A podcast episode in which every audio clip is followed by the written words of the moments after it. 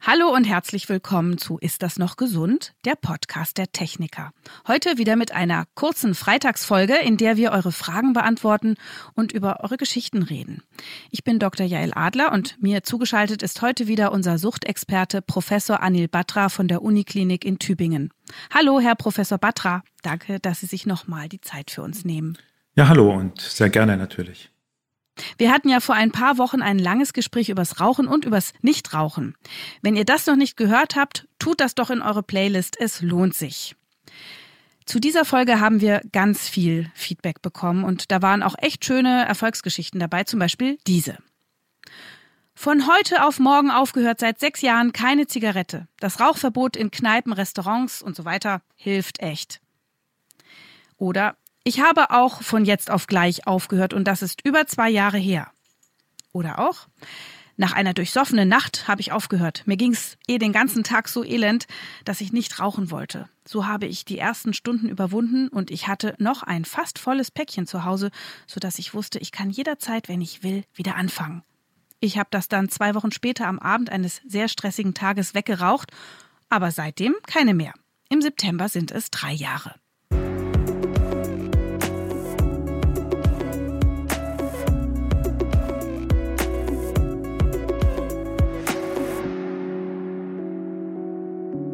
Herr Professor Batra, was braucht man denn, wenn man radikal von jetzt auf gleich aufhören will? Einen starken Willen oder einen Ekelmoment? Ja, erstmal ganz herzlichen Glückwunsch all denen, die es geschafft haben, aufzuhören. Das ist ja fantastisch, eine tolle Leistung. Und nicht alle Raucher können das von sich sagen, dass sie so ohne weiteres oder mit diesem starken Willen oder aufgrund eines Momentes so einfach aufhören konnten. Aber es gelingt. Ja, Voraussetzungen sind Motivation, oder vielleicht auch tatsächlich, so wie Sie gerade gesagt haben, ein Ekelmoment. Ich würde mal sagen, in jedem Raucher schlummert ja so ein bisschen die Motivation aufzuhören. Ja, jeder geht schwanger mit dem Gedanken, sollte ich nicht eher das Rauchen bleiben lassen? Viele überlegen sich auch, hätte ich doch bloß nicht angefangen und sind dann mehr oder weniger ambivalent dem Rauchen gegenüber. Und dann kommt manchmal der richtige Moment, der Gedanke, der einen trägt über die ersten Stunden, die ersten Tage der Abstinenz, die häufig schwer sind. Das sind viele Versuchungssituationen, Entzugssymptome vorhanden und die gilt es zu überwinden. Das ist für jeden anders. Ja, das kann man, kann man kein Geheimrezept geben und man kann auch nicht äh, sagen, ich habe so geschafft, deswegen musst du das genauso hinkriegen. Jeder hat so eine andere Mischung an körperlicher und psychischer Abhängigkeit, an Motivation, Wünschen oder auch vielleicht so den Gedanken, ich höre schon auf, aber erst morgen. Ja, und dann kommt irgendwas ganz Besonderes, die eigene Erkrankung, äh, Fieber vielleicht auch. Man schleppt sich auf den Balkon und raucht dann doch eher mit viel Missbehagen und fasst den Entschluss aufzuhören. Oder man hört vom Nachbarn äh, eine schlimme Diagnose und ist so erschrocken dadurch, dass das wieder hilft, auf den Moment, in dem Moment auf das Rauchen zu verzichten und diesen Wunsch fortzuführen. Also mit anderen Worten, alles ist möglich, der Wille gehört dazu Äußere Anlässe gehören dazu. Und wenn es da nicht alleine klappt, dann gibt es natürlich auch Hilfen. Darüber haben wir gesprochen. Mhm. Dafür unbedingt in die Langfolge reinhören. Uns haben auch Hörer geschrieben, die Tabak nicht rauchen, sondern kauen. Ich rauche nie und habe auch nie geraucht. Ich bin aber süchtig nach dem skandinavischen Oraltabak Snus. Wie krebserregend ist Snus oder ist er das überhaupt? Verglichen zu verbranntem und inhaliertem Tabak sind im Snus angeblich deutlich weniger Nitrosamine enthalten, da der Tabak angeblich auch anders fermentiert wird. Zusätzlich gelangt weniger davon in den Körper, da eben nichts verbrannt wird, sondern nur von Speichel mit Hilfe von Salzen herausgelöst wird. Herr Professor Batra, was sagen Sie dazu? Ist Snus harmloser als Rauchen und stimmt das, was da der Betroffene geschildert hat eigentlich? Ja, zunächst mal zur Information. Snus ist ein skandinavisches Produkt, was es hier eigentlich nicht geben sollte, aber wir können es trotzdem kaufen. Es gibt es im Bezug in einigen Läden oder auch über Internet. Äh, das Besondere dabei ist, dass der Tabak nicht wirklich gekaut wird, sondern der befindet sich in einem kleinen Beutel und wird unter die Lippe geschoben und dann wird Nikotin genauso wie auch die Geschmacksstoffe rausgesaugt. Es löst sich im Speichel. Und dann ist ganz klar, es wird nicht verbrannt, die Lunge kriegt nicht diese Menge an Schadstoffen ab, der Körper natürlich schon ein paar Sachen, die runtergeschluckt werden. Das besondere Problem dabei ist aber, dass durch die lokale Einwirkung von Nikotin und Begleitstoffen, insbesondere Begleitstoffen in dem Tabak, die Mundschleimhaut geschädigt wird. Und deswegen beobachten skandinavische Forscher und Mediziner, dass die Rate an Mundhöhlenkarzinomen, also Krebserkrankungen im Mundbereich, bei jungen Männern insbesondere in Skandinavien, die dieses Produkt nutzen, hochgegangen ist. Ja? Also weniger Lungenkarzinom, mhm. dafür aber andere Karzinome. Und das sollte man nicht riskieren. Äh, ein anderer Hörer schreibt auch genau dazu, dass er gerade versucht, von Snus wieder wegzukommen. Haben Sie dafür besondere Empfehlungen? Ist der Suchtfaktor da sehr hoch? Genau, es geht auch hier wieder um Nikotin, es geht um die Gewohnheit. Die meisten Enthüllungsangebote, die wir haben, sind ja sehr konzentriert auf die Bedürfnisse der Zigarettenraucher. Aber letztlich ist das übertragbar. Auch da gibt es ja bestimmte Konsumeinheiten, es gibt Gelegenheiten. Letztlich, wenn der Snus-Konsument Entzugssymptome hat, funktionieren theoretisch auch Hilfsmittel. Der Beleg dafür ist lange nicht so gut wie für die anderen äh, Raucher, die nun reine Zigaretten konsumieren, aber man kann es versuchen und ein Rauchentwöhnungstherapeut wäre eine gute Begleitung. Erster Grundsatz ist erstmal alleine versuchen, weg damit, die Zigaretten, Entschuldigung, das, das Snus beiseite lassen. Mhm. Wenn das nicht geht, dann professionelle Hilfe aufsuchen, Beratung, psychologische Tipps nutzen. Mehrere Hörer schreiben, dass ihnen die Hypnose geholfen hat, zum Beispiel diese. Ich habe auch mit Hypnose aufgehört, genau am 20.11.2003 und nie wieder das Verlangen nach einer Zigarette gehabt. Da es damals noch wenige Hypnotherapeuten gab, habe ich mir eine CD zur Selbsthypnose gekauft. Unglaublich, danach hat sich mein komplettes Empfinden zum Rauchen geändert. Herr Professor Batra, ich wusste gar nicht, dass man sich auch selbst hypnotisieren kann. Empfehlen Sie das? Ist das eine Option? Es ist eines von vielen Angeboten. Und ich will gar nicht ausschließen, dass Hypnose, Hypnotherapie oder auch CDs oder Manuale hilfreich sind für Einzelne. Ähm, es gibt ja neuerdings, ich glaube, darüber haben wir auch gesprochen, auch Belege dafür, dass die Hypnotherapie ein wirksames Verfahren ist und ähnliche Erfolgsquoten haben könnte wie die Verhaltenstherapie. Es gibt lange noch nicht so viel Studien wie bei der Verhaltenstherapie, aber es kommt. Und äh, man darf da gar nicht ablehnend sein, sondern muss eher neugierig und aufgeschlossen bleiben. Ähm, zur Qualität von einzelnen Produkten lässt sich hier wenig sagen, wenn man die nicht genau angehört hat und weiß, was da im Einzelnen für spezifische, mhm. Besondere Interventionen waren. Ging es da um Motivationsförderung oder ging es auch darum, für den Einzelnen die Funktion der Zigarette irgendwie zu ersetzen? Ich will an der Stelle vielleicht sagen, es gibt so viele Berichte über einzelne Produkte, die einzelnen Menschen geholfen haben, dass man vielleicht nochmal relativieren muss. Natürlich hat jede Form von Intervention immer irgendjemanden, der davon profitiert. Mhm. Das kann daran liegen, dass diese spezielle Intervention sehr gut ankommt, dass man sich da verstanden fühlt, dass es genau das Richtige für einen ist. Mhm. Ähm, das kann auch daran liegen, dass die Motivation einfach so groß war in diesem Augenblick. Ja, es viele verschiedene Faktoren. Das ist noch kein Beleg für die Wirksamkeit im Allgemeinen.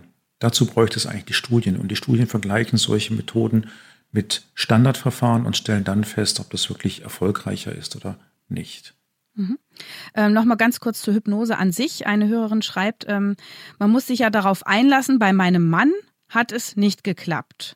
Daher die Frage, gibt es Menschen, die mehr oder weniger empfänglich sind für Hypnose? Danach sieht es aus. Es gibt so den Faktor der Suggestibilität, der Beeinflussbarkeit. Und es gibt einige Forschungen dazu, ob genau dieser Faktor darüber entscheidet, ob jemand durch Hypnose erreichbar ist oder nicht. Die Ergebnisse sind sehr widersprüchlich. Und in manchen Studien stellt sich auch heraus, dass dieser Faktor gar keine Rolle spielt. Ich würde schon sagen, dass der Mensch sich darauf einlassen muss und dass dann solche Verfahren wie Hypnose, Hypnotherapie besser funktionieren. Aber das gilt natürlich auch für die Verhaltenstherapie. Auch da muss ich mich einlassen oder auf die Medikation.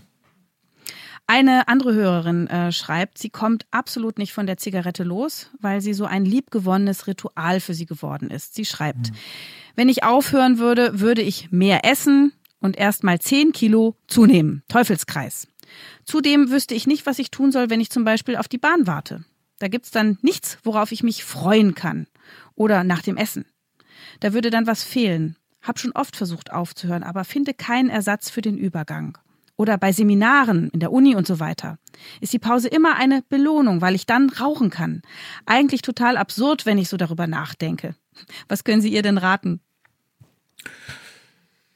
Sie frage, ob die Rituale oder auch das Nikotinverlangen in Stresssituationen eine große Rolle spielen. Wäre wichtig zu wissen, wie viel Zigaretten pro Tag konsumiert werden, ob Entzugssymptome auftreten nach einer gewissen Zeit.